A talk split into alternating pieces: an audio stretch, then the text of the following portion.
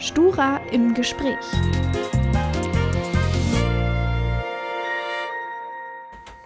So, wir hatten jetzt gerade eben schon angekündigt, dass bei uns Anton und Niklas vom Stura da sind. Hallo, euch beiden. Hallo. Hallo. So, ich würde sagen, wir fangen einfach gleich mal an mit den Fragen, die wir für euch vorbereitet hatten. Ähm, ja, zum Anfang des Semesters sind bei den Studentenwerken ja die Preise für die Wohnheime und auch die Preise im Studentenwerk deutlich angezogen worden. Ähm, Niklas, kannst du vielleicht ganz kurz beschreiben, warum die Preise so stark angestiegen sind? Äh, ja, also wir können, also ich kann gerne kurz teilen, wie das Studentenwerk das sagt. Das Studentenwerk äh, bezieht es natürlich vor allen Dingen auf die allgemeine Inflation ne? äh, und sagt eben, die Preise im Energiebereich sind stark gestiegen, weswegen zum Beispiel die Grundmiete, also es ist ja aufgeschlüsselt quasi nach Grundmiete und äh, Möbelpauschale vor allen Dingen, weswegen die gestiegen ist. Und die Möbelpauschale ist eben wohl auch gestiegen, weil ja auch die Preise für Möbel äh, steigen. Ähm, aber wir können gleich direkt einschränkend sagen, wir sind eben nicht der Meinung, dass diese Preissteigerungen in der Höhe gerechtfertigt sind. Hm. Erwarten Studierende ähm, jetzt bald noch mehr Steigerungen oder war es das jetzt erstmal? Ähm, man kann hoffen, dass es das erstmal war. Ähm, aber wie gesagt, ich glaube, allein äh, dabei müssen wir erstmal bleiben, bei diesen Steigerungen, weil sie aus unserer, äh, unserer Sicht wirklich nicht gerechtfertigt sind. Also, wenn man sich mal anschaut, äh, wir haben quasi da ein Treffen gehabt, gerade unsere SozialsprecherInnen im Stura haben sich damit äh, genauer auseinandergesetzt, wie die Preissteigerungen an, äh, also sich aufschlüsseln auf die einzelnen Wohnheime, muss man sagen, dass es wirklich sehr willkürlich ist. Ne? Also, es gibt teilweise Wohnheime, da haben wir äh, Miet Steigerung von um die 20 Prozent, was auch schon sehr, sehr heftig ist, muss man sagen. Aber dann gibt es Wohnheime, gerade am Weinberg, die, sag ich mal, die Platten, äh, wo teilweise die Miete um bis zu 40 Prozent gestiegen ist. Was, äh, wo es jetzt wirklich teilweise so ist, dass du für, eine, äh, für ein 9 Quadratmeter Zimmer in einer 6er WG deutlich über 200 Euro bezahlen musst. Äh, das ist aus unserer Sicht nicht gerechtfertigt. Und deswegen wollen wir jetzt gar nicht darüber nachdenken, was jetzt in Zukunft vielleicht noch Mietsteigerungen sind, sondern äh, unsere Idee ist jetzt quasi erstmal äh, wirklich das zu kritisieren, um zu schauen, ob man da nicht noch was machen kann äh, und vielleicht diese Preissteigerungen wirklich einfach ungerechtfertigt hoch sind. Hm. Du hast jetzt schon angesprochen, was man da machen kann. Was können denn Studierende machen, wenn ihnen, bei ihnen die Preise in den Wohnheimen so stark angestiegen sind, dass sie es zum Beispiel nicht mehr leisten können?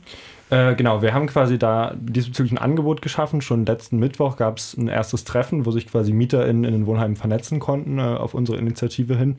Äh, und wenn du jetzt irgendwie fragst, fragst, was Studierende da konkret machen können, zum einen können sie äh, an soziales.stura.uni-halle.de, also in unserer Website, ähm, eben ihre Mietsteigerung quasi melden. Wir wollen das so zusammenfassen und dort eine Übersicht äh, einfach erstellen. Und zum anderen können sie gerne auch am Mittwoch um 18 Uhr müsste das sein, wieder zum zweiten Mieter in Vernetzungstreffen kommen, wo wir einfach irgendwie gemeinsam darüber reden können, ähm, wie wir quasi mit welcher Art von politischen, aktivistischen Formen oder mit welcher Art von Kritik auch am Studentenwerk wir da was tun können. Also das Wichtigste ist, es nicht auf sich beruhen zu lassen, äh, sondern irgendwie mit uns ins Gespräch zu kommen und irgendwie gemeinsam was zu organisieren. Hm. Ja, du hast jetzt auch schon angesprochen, dass ihr ähm, auch sowas wie aktivistische Aktionen plant. Habt ihr da schon äh, was Konkretes äh, ja, vor, was ihr machen möchtet? Äh, nee, also das, ähm, man muss dann sagen, grundsätzlich äh, sollten das auch die Leute, die betroffen sind, auch selber entscheiden, äh, also die MieterInnen äh, jeweils. Aber wie gesagt, wir sind quasi noch sehr am Anfang von der Organisation. Ähm, es gibt ja zum einen, wie gesagt, die Verantwortung, die das Studentenwerk selbst auf jeden Fall hat. Ähm, dann gibt es aber noch die zusätzliche Komponente, dass ja das Studentenwerk auch von der Landesregierung gefördert äh, ist, ganz grundsätzlich.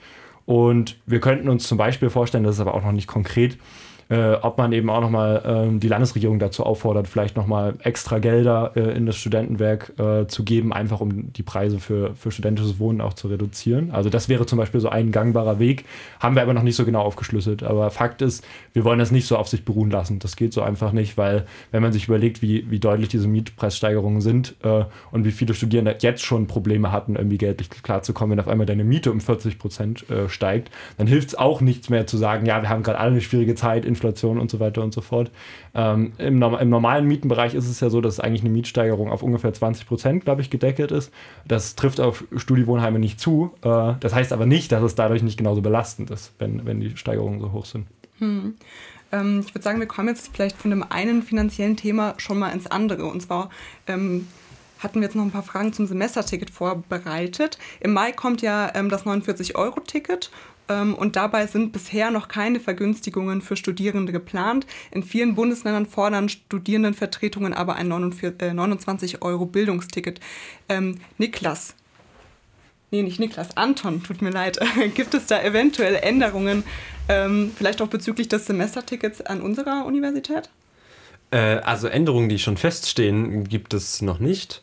Ähm, bisher vernehmen wir vor allen Dingen auch von den Verkehrsbetrieben, allen voran der HAVAG, dass äh, das gewünscht ist, das aktuelle Semesterticket beizubehalten. Das ist aktuell nicht unser Wunsch, einfach weil wir, wenn wir das aktuelle Semesterticket mit also den Preis des aktuellen Semestertickets mit dem vergleichen, was das 49-Euro-Ticket für den gleichen Zeitraum kostet, wir sehen, dass das einfach unverhältnismäßig teuer ist. Also wir bezahlen quasi über die Hälfte, die wir äh, fürs 49-Euro-Ticket bezahlen würden und kriegen natürlich nicht ansatzweise die Hälfte der Leistung. Ne? Deswegen ist da unsere Position relativ klar, dass es da eine Preissenkung geben muss, wenn das 49-Euro-Ticket kommt. Ähm, und mindestens so eine Art Upgrade-Option, also quasi, dass man sein Semesterticket gegen einen Aufpreis in ein 49-Euro-Ticket umwandeln kann und das nicht doppelt zahlen kann. Ähm, es gibt in vielen Bundesländern diese Forderungen nach einem 29-Euro-Bildungsticket, die haben wir auch. Ähm, es gab, jetzt komm, ich komme immer durcheinander, ob es Niedersachsen oder Nordrhein-Westfalen war in einem dieser beiden Bundesländer ist das schon im Gespräch, dass es da quasi ein 29 Euro Bildungsticket gibt, was dann bundesweit anerkannt wird. Sowas fänden wir auch wäre für Sachsen-Anhalt ein gangbarer Weg. Ähm, Einfach weil dadurch auch, äh, ne, also dadurch, dann muss man auch diskutieren von wegen, was hat das für Auswirkungen auf Semesterticket? Brauchen wir dann überhaupt noch ein Semesterticket, was den Raum, den es jetzt abdeckt, abdeckt oder reicht dann eins für Halle oder brauchen wir das überhaupt? Also quasi eins für Halle, das wäre dann die Option, dass es das im Solidarprinzip ganz billig für Halle gibt äh, und dann vielleicht das 29 Euro Bildungsticket, was quasi, was quasi kein Pflichtticket ist, sondern was man sich kaufen kann, wenn man es braucht das wäre aus unserer also das wäre aus unserer Sicht auch durchaus ein gangbarer Weg, aber politisch ist da noch relativ wenig Bewegung drin, sondern wir äh, sehen, dass das Land sich da so ein bisschen aus der Verantwortung zieht und sagt, die Verantwortung liegt nicht bei uns, sondern das müssen die Studierendenschaften und die Studentenwerke bitte mit den Verkehrsbetrieben aushandeln. Ähm, und das sehen wir nicht so. Wir sehen dadurch, dass das 49-Euro-Ticket ja auch was ist, was quasi politisch auf Bundesebene eingeführt wurde, dass es auch so ein bisschen einer politischen Verantwortung äh, liegt, dieses 29-Euro-Bildungsticket einzuführen, damit Studierende quasi nicht vergessen werden. Das hatten wir beim 9-Euro-Ticket damals schon, dass quasi gesagt wurde, wir führen das jetzt ein und dann ist allen im Nachhinein aufgefallen, oh mein Gott, es gibt ja Semestertickets, die viel teurer sind und niemand hat dran gedacht. Und in einer ähnlichen Lage befinden wir uns jetzt schon wieder und das ist auch so ein bisschen frustrierend zu sehen, dass man da anscheinend nichts draus gelernt hat, weil wir jetzt wieder an dem Punkt Punkt sind, dass das 49-Euro-Ticket vielleicht am 1.4. kommt, ähm, aber wir noch keine Alternativoption für Studierende haben. Und 49 Euro für sechs Monate ähm, oder generell bezahlen, das ist für viele Studierende einfach äh, keine Alternative zu einem Semesterticket, wie wir es jetzt haben, aber das Semesterticket ist im Vergleich zu teuer. Hm. Ja, kommen wir vielleicht mal zu einem erfreulicheren Thema, ähm, nämlich das Campusfest der Universität Halle. Ähm, Anton, gibt es denn schon genauere Infos dazu, was ähm, für das Campusfest geplant ist? Ja, also ähm, prinzipiell hat der Stura heute Abend eine Sitzung, auf dem ihm ein Antrag vorliegt, ein Campusfest durchzuführen. Und sollte er dem zustimmen, dann wird es äh, aller Wahrscheinlichkeit nach ein Campusfest geben am 20.07.2023. Ähm, ich weiß gerade, habe gerade nicht im Kopf, was für ein Wochentag das ist. Ähm, genau, es ist so ein bisschen, wir orientieren uns daran an dem letzten Campusfest, also an dem letzten Campus Open Air, das es gab, das war 2019. Das heißt, es ist so ein bisschen angedacht, dass sich vielleicht wieder Fachschaftsräte, wenn sie Lust haben, vorstellen können mit kleineren Kreativaktionen und dann abends gibt es halt ja Musik mit einer großen Open Air Bühne auf dem Uniplatz mitten in der Stadt. Ähm, genau, und das sind gerade noch die groben Planungen, viel Konkretes gibt's äh, noch nicht, sondern halt nur das Datum und es soll stattfinden. Wir haben so ein paar KünstlerInnen, die wir anfragen wollen, aber noch keine festen Zusagen. Ja. Mhm. Hm, wie kommt man denn an weitere Informationen, wenn dann genaueres dazu schon bekannt ist? Ähm, über die Stura äh, äh, Social Media Kanäle und unsere Internetseite natürlich. okay, jetzt vielleicht auch nochmal eine Frage, ähm, die dann doch wieder ein bisschen unerfreulicher ist, nämlich um, zum Thema Eintritt. Ähm, in den letzten Jahren wurde ja immer Eintritt für das Campusfest verlangt. Ähm, sind denn schon Infos dazu bekannt, ob es dieses Jahr ähm, ja wieder ein Eintritt äh, oder wie, ob dieses Jahr wieder ein Eintritt gezahlt werden muss? es ist geplant, den Eintritt, es ist geplant, das Ganze ohne Eintritt, ohne Eintritt. stattfinden zu lassen. ja. Das ist ja dann tatsächlich erfreulich. Gut, ja, dann ähm, wollten wir noch fragen, äh, was ähm, ja zum Thema Einmalzahlungen, äh, was ist denn so die Position des Stura zum, zum Thema Einmalzahlungen, diese Einmalzahlungen, die vom äh, Bund jetzt an alle StudentInnen ähm, ja, quasi die man da beantragen kann. 200 Euro sind es, die man da bekommt. Ja, also grundsätzlich ist die Position der Stura, glaube ich, dass Geld immer gut ist für Studierende, aber erstens ist es viel zu wenig Geld und zweitens ist es viel zu spät. Ähm, also man kann ja mal bei dem zweiten Punkt anfangen, dass es äh, viel zu spät ist. Es ist quasi äh, noch im letzten Jahr die Ankündigung gemacht worden, so für den Winter. Ne? Die Studierenden haben es ja auch sehr hart und dann müssen wir die auf jeden Fall unterstützen. Und äh, im ersten äh, Entlastungspaket wurden die ja vergessen. Das heißt, jetzt, jetzt vergessen wir euch nicht nochmal, jetzt wird es schnellstmöglich irgendwie passieren.